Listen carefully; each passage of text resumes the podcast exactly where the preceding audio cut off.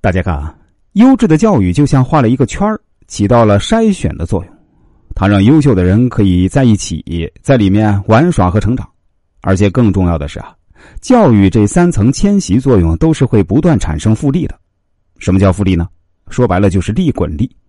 你的技能会随着教育越来越强悍，你的思维会越来越深刻，你的人脉和身边环境也会越来越好。每天只要变好一点点，日久天长也足够你进化到更高层级。下面我们再来说说年轻人逆袭的道路三：利用贵人链接更多资源。对，就是利用。大家别看这个词儿比较扎眼，但越是真实的东西，听起来越是残忍。事实上，千百年来，很多逆袭的人都利用了贵人这个资源。这里的贵人包括你的领导或者某个领域的大拿，甚至也包括婚姻。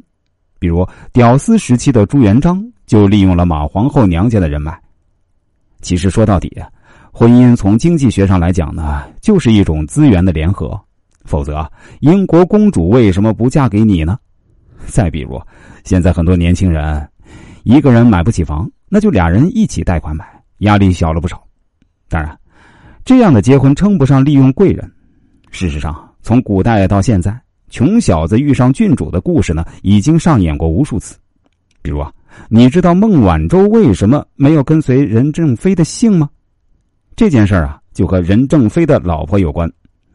任正非的老婆呢，叫孟君，她可是四川省副省长的掌上明珠啊。那时候俩人身份相差很大的。一九七二年，孟君为任正非啊生下了一儿一女，大女儿随母姓，起名叫孟晚舟。说的再直白一点啊，就是任正非倒插门进孟家。根据当地风俗呢，这孩子要随母姓。而孟君呢，在任正非的事业发展过程中啊。发挥多大作用，自然不用多提了吧。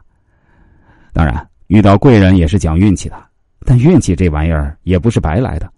如果你总是宅在家里啊，估计一辈子也等不到你的女神。如果你就知道靠在床头打游戏，就算玩到了王者级别，也没人给你的人生投资。你得跳出你的圈子，多去跟这个世界碰撞，遇到贵人的机会才大。包括上面说的迁徙，其实啊，也是跳出圈子。去机会多的地方改变命运。当然，你自身也得有能拿得出手的东西啊，对别人有价值啊，要不然别人凭啥帮你？再说这逆袭道路四啊，踩狗屎运，偶然获得资源。这条道路是最简单的，但也是最难的。不用太长篇幅讲，大家都明白。一个人想要逆袭，天时地利人和，天时排在最前面，所以啊。狗屎运很重要，这是命得认。很多人就是靠着踩上风口、撞上大运改变自己一生的。比如啊，这疫情之前呢，那些生产口罩的厂家，那从来不会想到一夜之间自己生产的口罩价格能翻上几十倍，赚到盆满钵满。大家如果对国学传统文化感兴趣，想跟我探讨一些这方面的问题，或者人生中遇到什么困惑，都可以加一下我的 QQ 号。幺四四零五九四三，这是一个八位数的 QQ 号，大家数一下，是不是八位数？